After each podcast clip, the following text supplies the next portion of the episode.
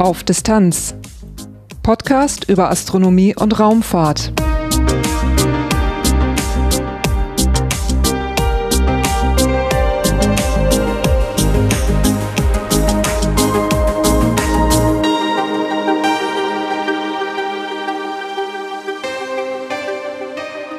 Hallo und willkommen bei Auf Distanz.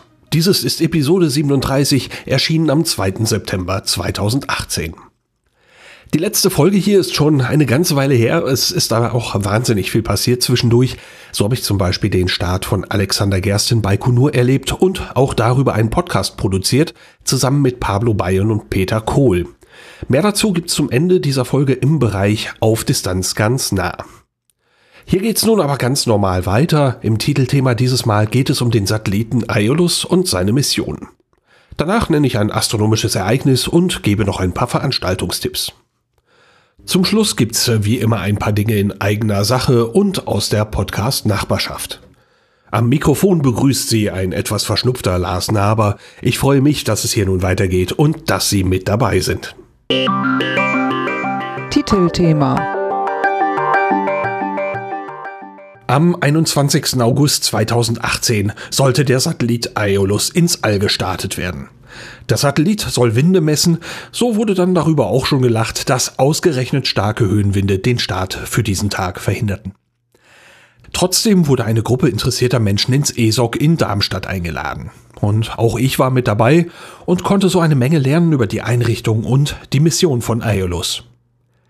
Der Start wurde dann auf den nächsten Tag verschoben und die Vorhersagen sahen so weit, so gut aus, dass ich in Darmstadt blieb.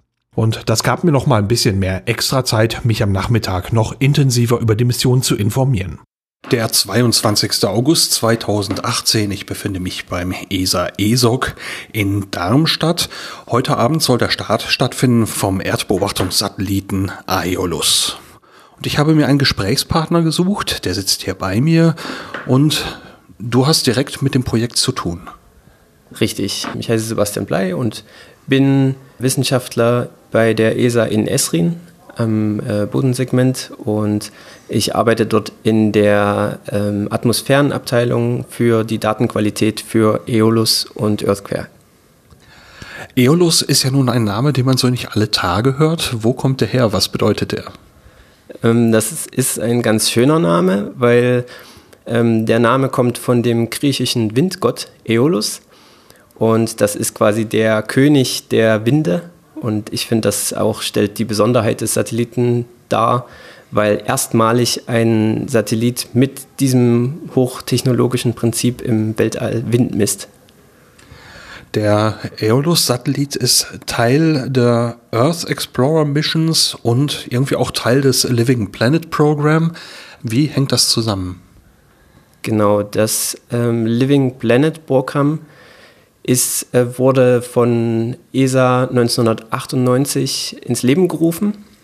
Und dieses Programm soll schneller auf, ähm, auf wissenschaftlich relevante ähm, Herausforderungen reagieren und auch Erkenntnisse, die entstehen und mit ähm, bahnbrechenden Entwicklungen, ähm, Weltraumentwicklungen schneller neue Technologien von europäischer Seite ins Weltall schicken. Und davon sind die Earth Explorer ein fundamentaler Bestandteil ähm, von diesem Living Planet Programm und ähm, sind zur, ähm, zum einen haben sie den Forschungsschwerpunkt, also im Gegensatz zu den normalen Wetterbeobachtungen Satelliten ist ein, ähm, sind bei allen Earth Explorern irgendwelche bahnbrechenden Entwicklungen ähm, äh, involviert und ähm, sollen den, äh, den aktuellen Kenntnissen der Wissenschaft verhelfen mit neuen Technologien und neuen Entwicklungen und sollen eine Wechselwirkung, die verschiedenen Earth Explorer, wovon Eolus der fünfte ist, sollen die Wechselwirkung zwischen Atmosphäre, Kryptosphäre, Biosphäre, Hydrosphäre ähm, besser verstehen oder uns helfen, uns Wissenschaftlern, die Zusammenhänge und Wechselwirkungen besser zu verstehen. Du sagtest gerade bahnbrechende Entwicklungen und bei Airlus ist das auch der Fall. Richtig, weil die wir Wissenschaftler sind alle unglaublich aufgeregt, dass erstmalig ein Windleader im Weltall fliegt und ähm, bahnbrechende Entwicklung deshalb, weil dieses, äh, dieses Laserinstrument, auch Aladdin genannt, ähm, direkt die horizontale Windgeschwindigkeit global misst. Und es gibt keine derartigen Windmessungen bisher im Weltall. Und ähm, die, auch die Lasertechnologie ist völlig neu und ist auf dem gesamten Weg der Entwicklung, hat die sich weiterentwickelt und Probleme mussten behoben werden. Und deshalb ist es eine, ähm, viele sind sehr stolz, äh, jetzt bei, an diesem Punkt zu sein und ähm, viele Hürden äh, überwunden zu haben und jetzt ein solches sensibles, aber auch hochleistungsfähiges Instrument ins Weltall schicken zu können. Du sagtest gerade das Wort LIDAR. Ähm, kannst du da ein bisschen ausführen, was es damit auf sich hat? Was tut dieses Gerät? Genau, also dieser, dieses Laserinstrument sendet Lichtpulse aus im ultravioletten Bereich mit einer sehr, sehr hohen Energie. Und diese Lichtimpulse sind einzelne kurze Lichtimpulse, die werden ähm, zur Erdoberfläche gesendet in einem bestimmten Winkel von etwa 35 Grad, damit die horizontale Windgeschwindigkeit gemessen werden kann. Und an Luftmolekülen, an Wolkenteilchen, also Wassertröpfchen und an Staubteilchen wird, wird jetzt ein Teil dieser emittierten Laserstrahlung zurückgestreut zum Teleskop, zum, zum Empfänger des äh, Satelliten.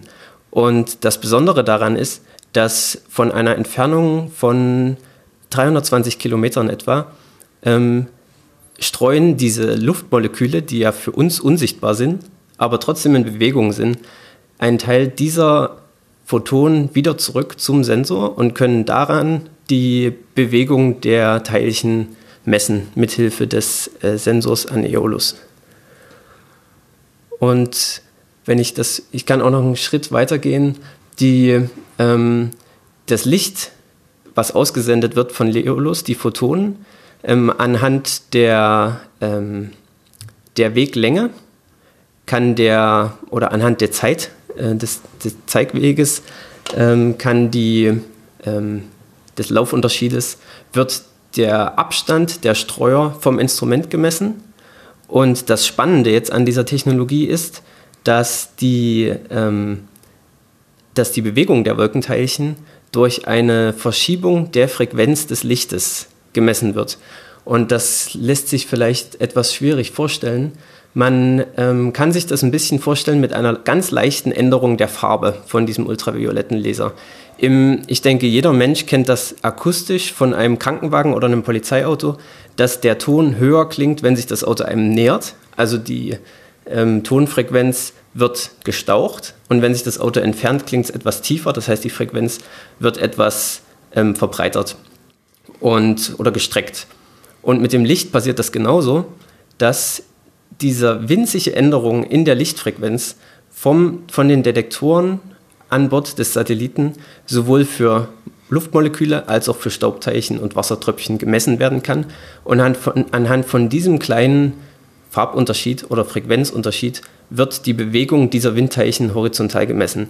Und das ist absolut, die Technik ist nicht neu, die wird zum Beispiel auch von der Polizei angewendet für ähm, die Laserpistolen, mit denen die Geschwindigkeit von Fahrzeugen gemessen wird.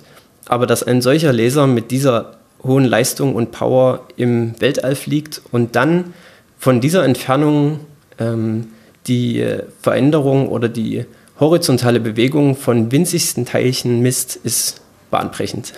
Das war jetzt so ein bisschen sendeseitig. Äh, wie sieht denn die Empfangsseite aus? Ähm, der Satellit hat zwei Empfänger, also das rückgesendete Licht wird durch ein, ähm, auf zwei verschiedene Detektoren verteilt. Und der eine Detektor misst die, ähm, diesen Unterschied der Rallye-Streuung. Rallye bedeutet ähm, Luftmolekülstreuung. Und da ist die ausgesendete Frequenz ähm, größer als die eigentliche ähm, äh, Größe der, der Luftmolekülteilchen. Und deshalb werden andere Annahmen genommen, um diese Messungen zu, ähm, ähm, zu machen, um die Geschwindigkeit dieser Teilchen zu messen.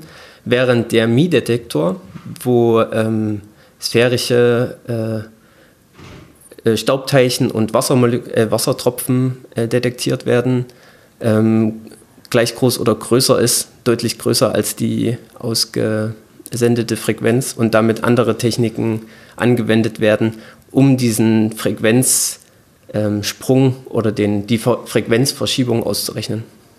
Das gab auch für den, für den Start nun eine Verzögerung. Der war ja eigentlich schon äh, für eine ganze Weile hergeplant. Woran lag das? Genau, der eigentliche Start des Satelliten war für 2007 gedacht. Es gab elf Jahre Verzögerungen. Ein auch, auch Glück für mich, dass ich in dieser ähm, spannenden Phase der letzten äh, letzten Entwicklungsmoment und im Start direkt dabei sein kann als Wissenschaftler, während ich 2007 noch mitten im Studium war.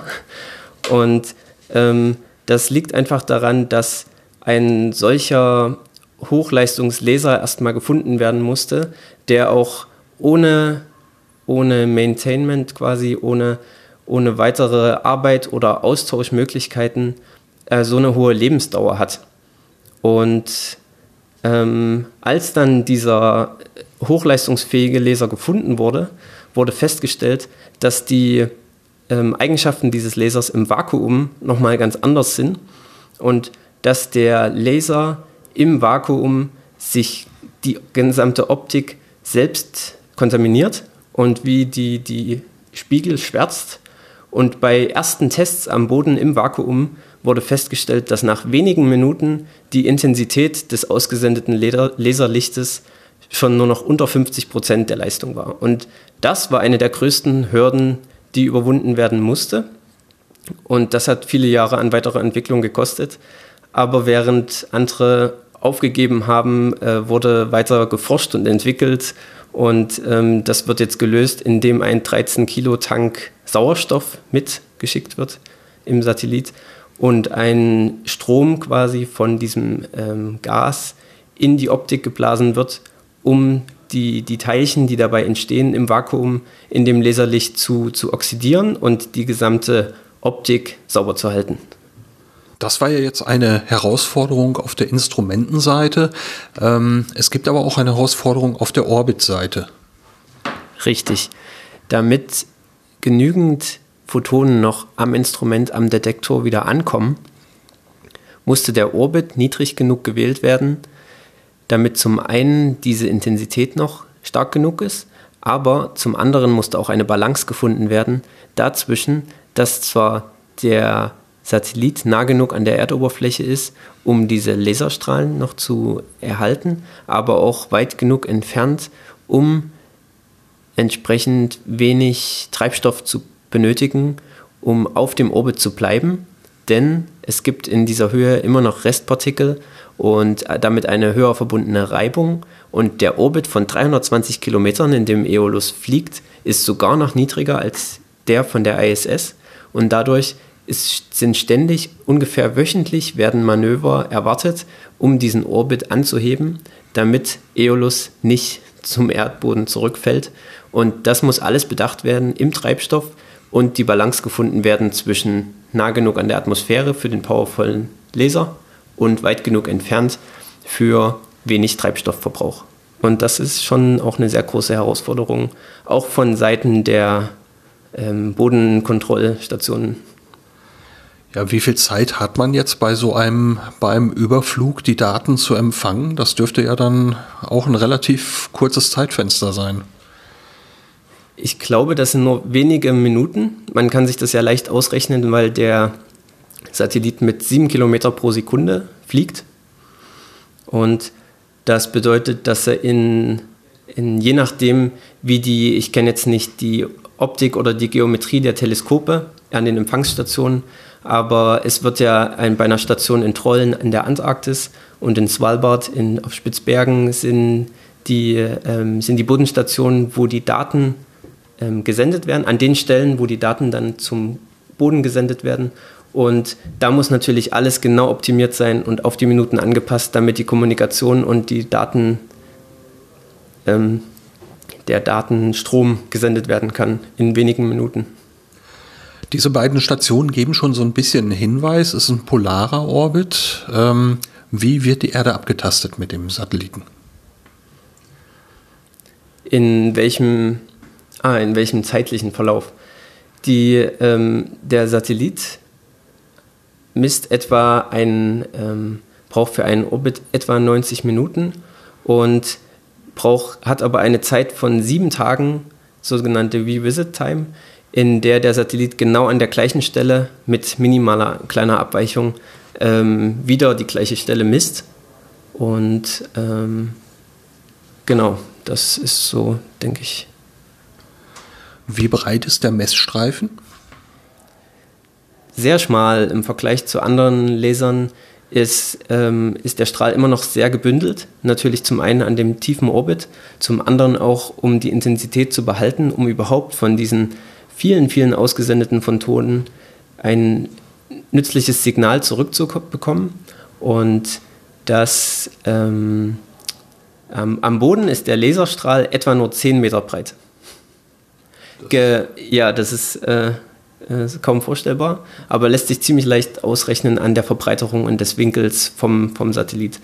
Und allerdings ist von einem einzigen Rückstreusignal ähm, ist die Windgeschwindigkeit noch viel zu sehr ähm, verrauscht und deshalb werden mehrere ähm, Laserpulse auf integriert und insgesamt zu einem Messwert von etwa einem drei Kilometer langen ähm, Bereich gemittelt, direkt an Bord des Satelliten. Und diese drei Kilometer Abschnitte werden dann als Datenstrom ähm, zur Erde gesendet, werden aber dann auch nochmal weitergemittelt auf etwa 90 Kilometer, was dann ungefähr die horizontale Auflösung eines vertikal aufgelösten Windvektors ist. Also die reinen Rohdaten äh, ja, überträgt man gar nicht runter, sondern man mittelt durch, äh, damit die Sache auch handhabbar, handhabbar wird dabei. Genau, das hat sowohl für, für einen Datenstrom ähm, die ähm, einfach die Anforderungen daran, als auch äh, die Handhabbarkeit der, äh, der Daten. Wofür kann man diese Daten denn jetzt einsetzen?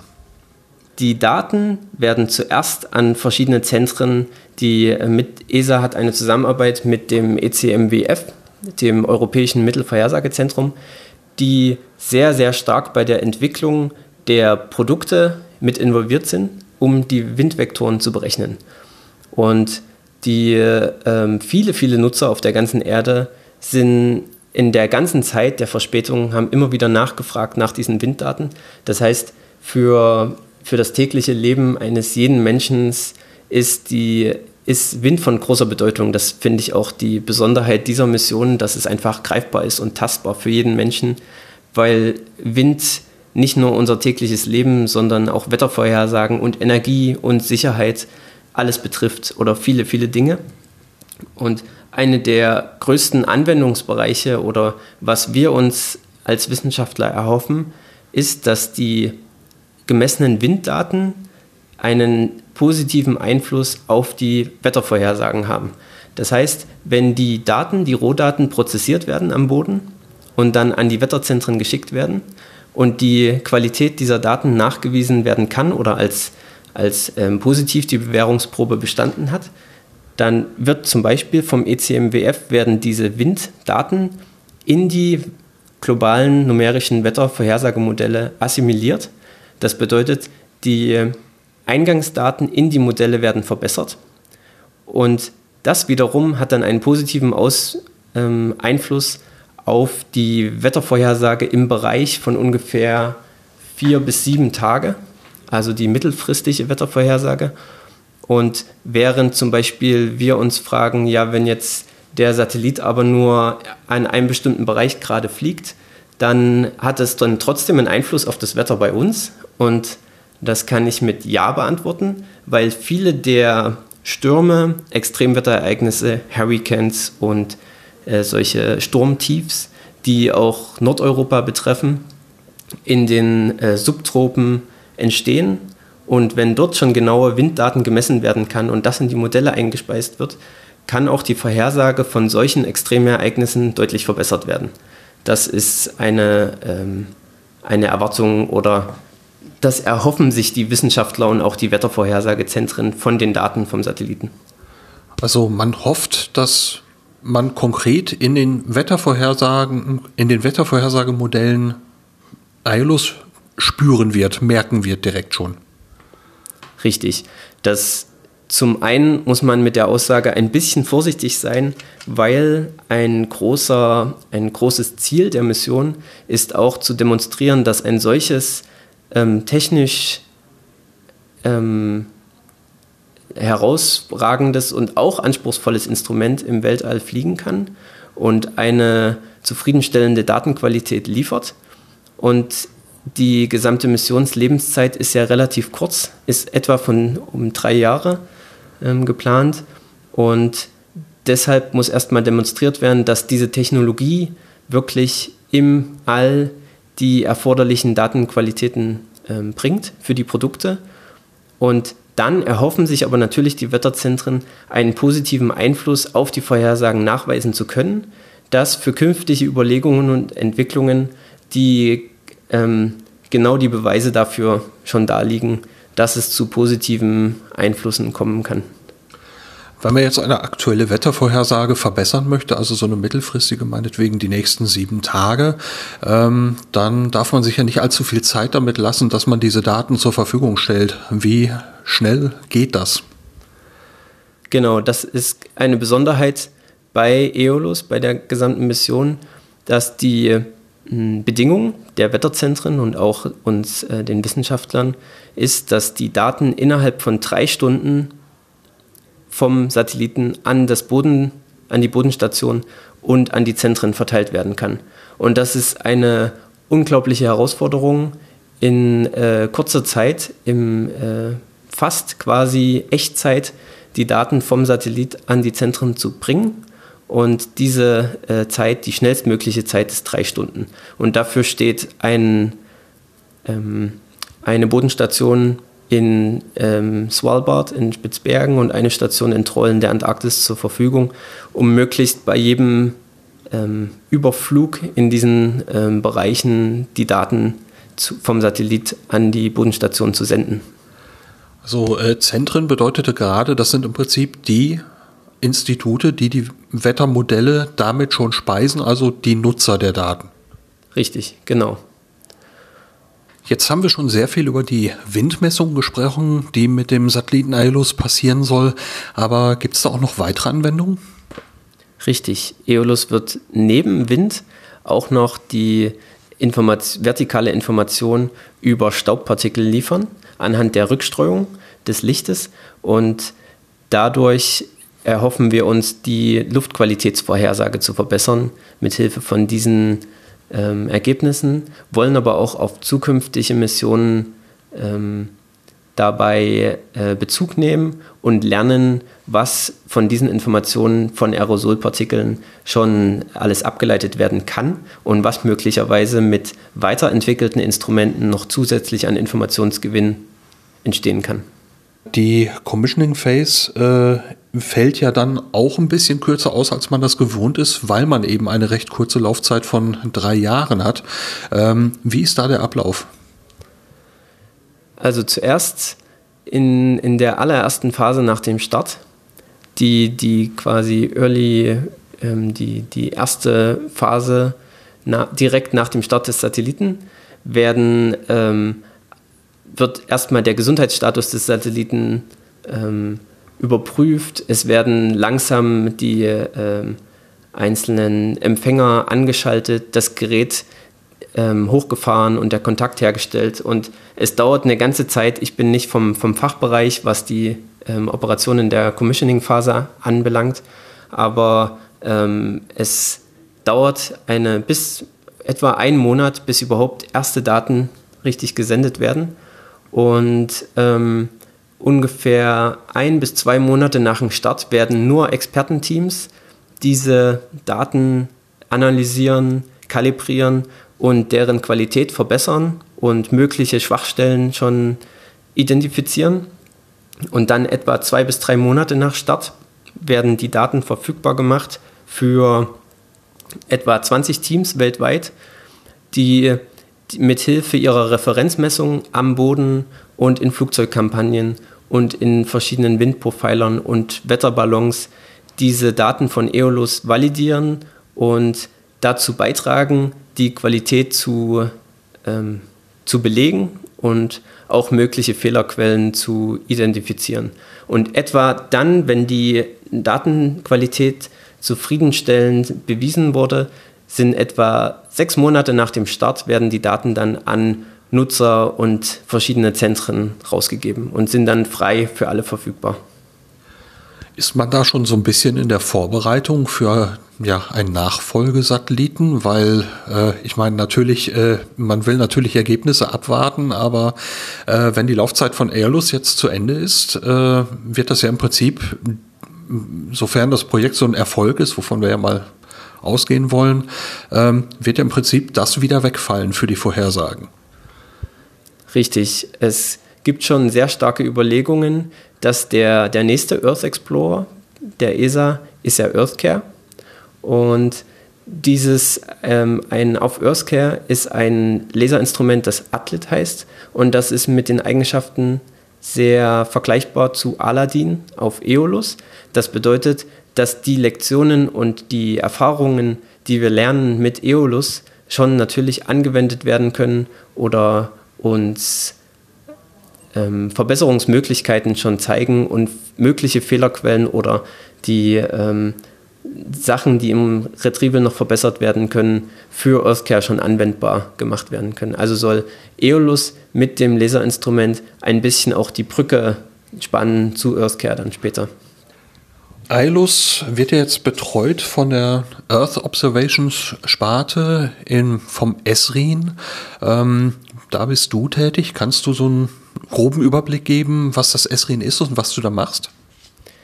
Das ESRIN, ESRIN, ESA ESRIN in Frascati südlich von Rom ist ganz nebenbei in einem sehr schönen Olivenhain ähm, gelegen und äh, in einer sehr, sehr schönen Umgebung. Und das ist das Bodensegment der ESA und managt alle verteilten Bodenstationen, bereitet aber auch vor, vorm Start, dass ähm, die ganzen Datenaufnahmequellen ähm, und die ganzen Retrieval und die Verteilungsstationen alles gelingt und verknüpft ist, damit beim Start, wenn die Daten kommen, jeder vorbereitet ist, um die Daten zu empfangen, weiterzuverarbeiten und dann an die entsprechenden Zentren weiter zu verteilen. Und das alles managt ESA Esrin. Außerdem ist auch noch die, äh, das Vega-Programm in Esrin gelegen und ich bin direkt in der Abteilung der Datenqualität und Referenzmessungen für Earth Explorers und ähm, für die ähm, Produkte, die vom Satelliten gemessen werden. In meinem Bereich speziell von Eolus machen wir einige ähm, Validierungs- und Kalibrierungsaktivitäten, um die Datenqualität nachzuweisen, um die Datenqualität zu verbessern, auch Retrieval zu verbessern, also die Produkte weiterzuentwickeln. Und da arbeite ich in, direkt mit Eolus-Daten und später dann auch an EarthCare. Dann kann ich nur wahnsinnig viel Erfolg wünschen mit der Mission, mit dem Start heute Abend und allem. Ich sprach mit Dr. Sebastian Blei von der ESA. Vielen Dank. Vielen Dank. In der Zwischenzeit liefen die Startvorbereitungen weiter und es sah ganz so aus, als würde man Aeolus an diesem Abend starten können. Bis zu zwei Wochen hätte man den Start verschieben können, danach hätte man die Vorbereitungen erstmal abbrechen müssen. Für Aeolus selber war also nicht der Starttag wichtig, sondern die Startzeit. Für den Start wurde die Vega-Rakete eingesetzt. Die ist Teil einer recht jungen Modellreihe. Den ersten Start einer solchen Rakete gab es im Jahr 2012. Seitdem folgten zehn weitere Einsätze. Dr. Jan Wörner, der Generaldirektor der ESA, betonte in Darmstadt die Bedeutung der europäischen Trägerraketen für Europa.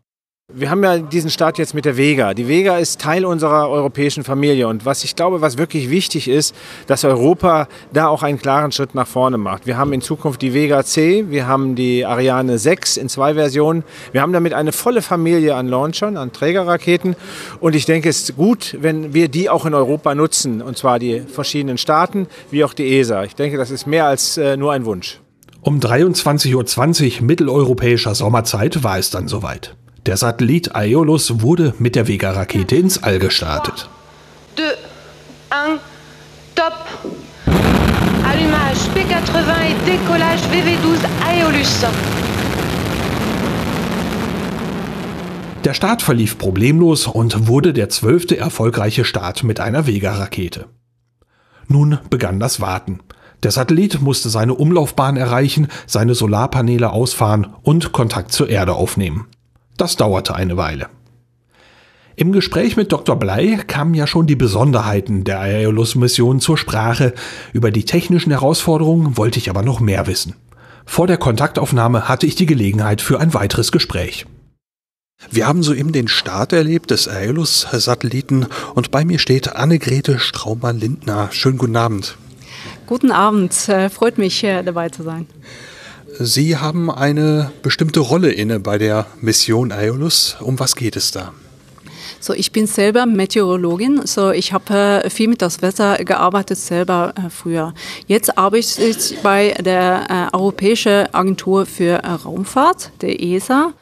Und ich bin äh, dafür zuständig, äh, dass alle wissenschaftlichen Aktivitäten, die wir brauchen, äh, äh, passieren und dass sie auch äh, gut ausgeführt werden. Zum Beispiel die Wissenschaftler, die werden uns erzählen, wie gute Wind, die Winde sein müssen, die wir messen müssen, wo wir messen müssen und, und wie. Und das sammeln wir alles zusammen und dann sorgen wir davor, dass das Instrument so gebaut wird, dass es auch die Daten liefern kann, die die Wissenschaftler brauchen.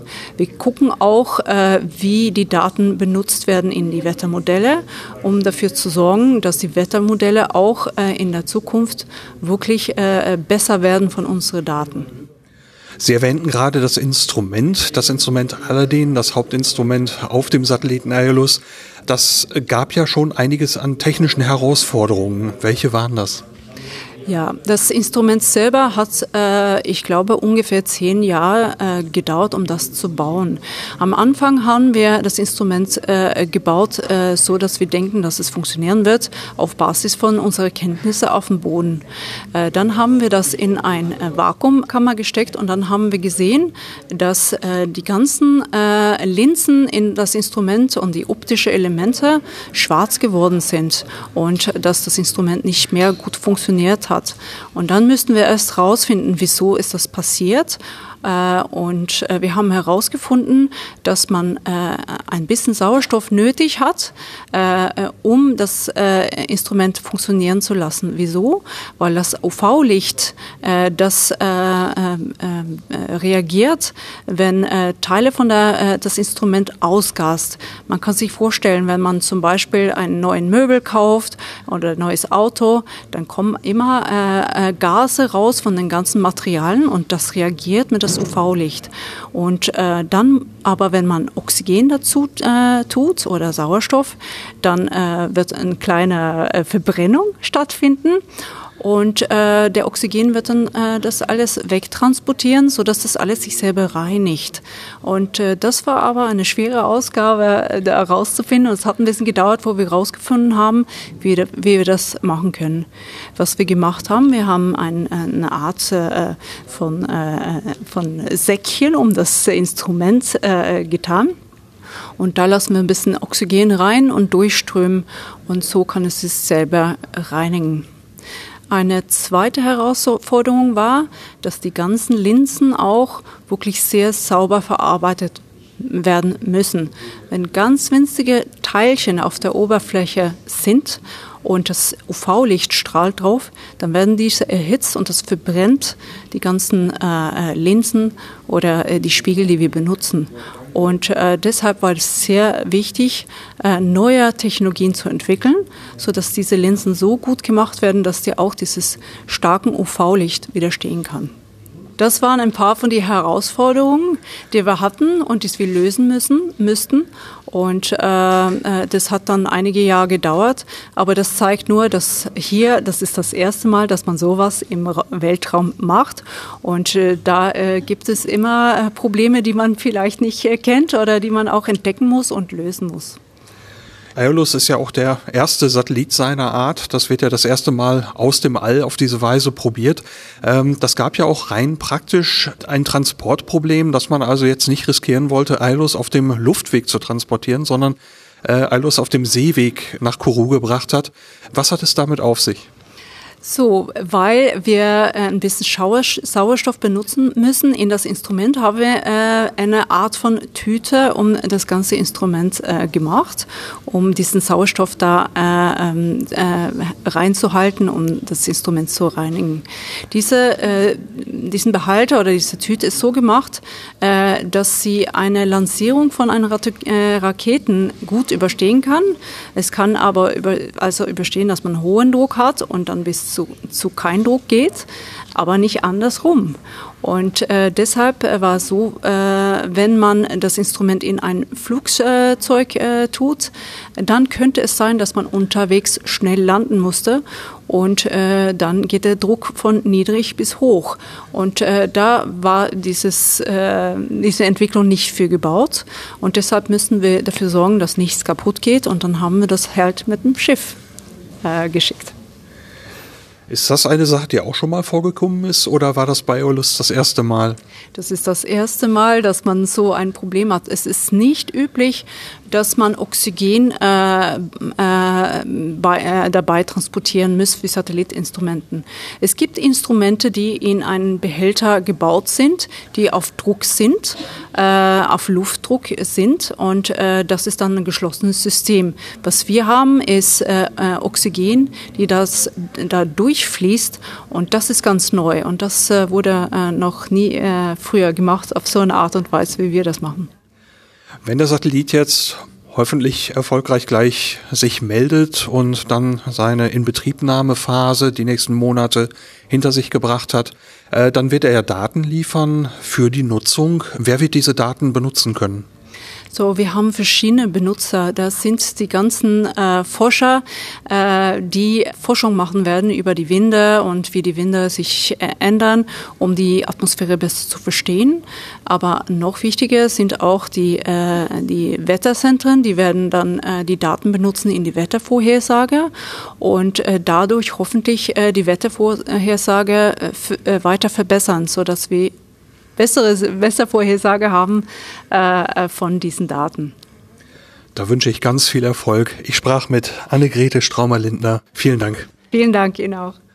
Nach der Pause versammelten sich wieder alle Besucher im Saal und man verfolgte die Bilder aus den Kontrollzentren in Kourou und Darmstadt. Die Kontaktaufnahme ließ etwas auf sich warten und wurde ziemlich spannend, aber schließlich hörte man die erlösenden Worte. We have AOS in Troll, Special status is as expected, separation detected, transmitter on, LEOPS auto running step 2 as foreseen, and the OCS is in dumping mode.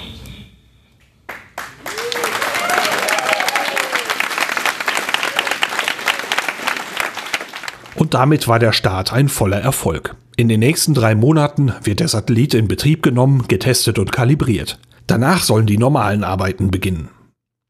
Vielen Dank an die ESA, dass ich dabei sein durfte und vielen Dank an alle Beteiligten, mit denen ich sprechen konnte. Es waren sehr spannende Tage in Darmstadt. Astronomische Ereignisse. Das astronomische Ereignis verwende ich mit Erlaubnis von Heiko Ulbricht. Er hat es geschrieben für die Zeitschrift Sternzeit und auf der Homepage dort kann es auch nachgelesen werden. Am 9. September 2018 um 5 Uhr steht der Mond bei Merkur in 3,7 Grad Abstand. Das ist sehr schwierig zu sehen. Und man sollte da ein Fernglas benutzen und noch als kleiner Tipp, man kann suchen etwa mittig zwischen Mond und dem Stern Regulus, etwas näher zum Mond hin, da sollte man dann Merkur aufstöbern können. Veranstaltung die Termine dieses Mal stammen aus dem Veranstaltungskalender der VDS und aus dem Veranstaltungskalender der Zeitschrift Sternzeit. Los geht's mit der 13. Internationalen Astronomiemesse AME 2018. Die ist am 8. September 2018 von 10 bis 17 Uhr auf dem Messegelände Willingen-Schwenningen. Dort gibt's Präsentationen von Ferngläsern, Teleskopen, Sternwarten, Büchern, Sternkarten und Software sowie ein umfangreiches Rahmenprogramm mit Vorträgen und Beobachtungen. Dann kommt das schleswig-holsteinische Teleskoptreffen SHT, das ist vom 6. bis zum 9. September 2018 auf dem Hof Viehbrook in Renswüren in Schleswig-Holstein. Am Beobachtungsort steht für dieses Wochenende eine große Wiese zum Campieren und Beobachten bereit. Das Licht des Hofs wird reduziert, sodass man den Sternenhimmel dann auch gut beobachten kann. Genau im gleichen Zeitraum, also auch vom 6. bis zum 9. September 2018, gibt es das 19. Herzberger Teleskoptreffen HTT. Das findet statt in Jesnik im Süden Brandenburgs. Geboten werden hier Fachvorträge und Workshops und natürlich soll auch beobachtet werden. Vom 7.9. bis zum 9.9.2018 gibt es dann die 17. Astronomietage Miras Teilers. Die findet statt an der Sternwarte Miras Teilers in Valera in Graubünden in der Schweiz. Auch hier gibt's gemeinsames Beobachten und außerdem werden Fotografie-Workshops angeboten. Auf Distanz ganz nah. Soweit diese Ausgabe von Auf Distanz. Hier im letzten Bereich berichte ich über den Podcast selber und seine Podcast-Nachbarschaft. Ganz am Anfang habe ich ja schon erwähnt, hier war eine ganze Weile Pause und das lag zu einem guten Teil an einem weiteren Podcast-Projekt, das ist allerdings mittlerweile beendet. Ich hatte die Gelegenheit, in Baikonur den Start von Alexander Gerst zu erleben, zu seiner Horizons-Mission und da haben Pablo Bayern und ich dafür ein Podcast-Projekt gestartet und später kam auch noch Peter Kohl mit dazu. In diesem Podcast erzählten wir von unseren Erlebnissen auf dieser Reise. Zu finden ist dieser Podcast unter horizons.aufdistanz.de. Und dieses Projekt, diese Reise wurde möglich durch die Unterstützung von der Bewuta IT und durch ein Crowdfunding-Projekt. Und für dieses Projekt habe ich kürzlich die Dankeschöns verschickt. Mir fehlen allerdings noch drei Adressen. Wer da also mitgemacht hat und noch keinen Umschlag bekommen hat, der möge sich bitte eben melden. Dann können wir das in Ordnung bringen. Dankeschön. So viel also nun zu diesem Projekt auf Distanz Goes Baikonur, so hat's geheißen. Jetzt allmählich wandert der Fokus hier wieder zum Hauptprojekt und da liegen in der nächsten Zeit schon so ein paar Sachen an. Zunächst mal werde ich zur digitalen Woche reisen. Die ist in Kiel und da soll es auch einen Podcast-Tag geben. Und äh, ich überlege noch, ob ich mich da irgendwie aktiv beteiligen kann. Das muss ich mal sehen. Ich habe nicht mehr viel Vorbereitungszeit. Aber äh, auf jeden Fall freue ich mich drauf, da zu sein. Von Kiel geht's dann direkt nach Bremen weiter. Da werde ich fünf Tage lang die Startkampagne begleiten vom deutschen Kenset-Wettbewerb. Da war ich letztes Jahr einen Tag dabei. Da gibt's auch eine Episode zu. Und ich fand das dort sehr spannend mit diesem Wettbewerb und dieses Jahr möchte ich viel mehr wissen und natürlich auch mehr davon berichten hier im Podcast.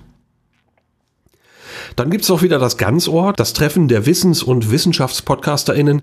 Das ist dieses Jahr in Wien. Und danach gibt's in Bremen auch noch wieder den Internationalen Astronautischen Kongress. Auch den werde ich einige Tage begleiten. Und auch natürlich da hoffe ich auf Material für diesen Podcast. Dann gibt's am 5. Oktober 2018 wieder das Podruhr, ein Treffen für alle Podcast-interessierten Menschen. Das ist im Unperfekthaus in Essen und fängt um 19 Uhr an. Das war's für diese Ausgabe von Auf Distanz. Durch die Sendung führte sie Lars Naber. In der nächsten Episode geht es um einen Besuch im AXA Lab der ESA in Darmstadt. Die wird nun wieder kurzfristig erscheinen, sofern mich die Stimme nicht in Stich lässt. Bis dahin, danke fürs Reinhören und bis bald.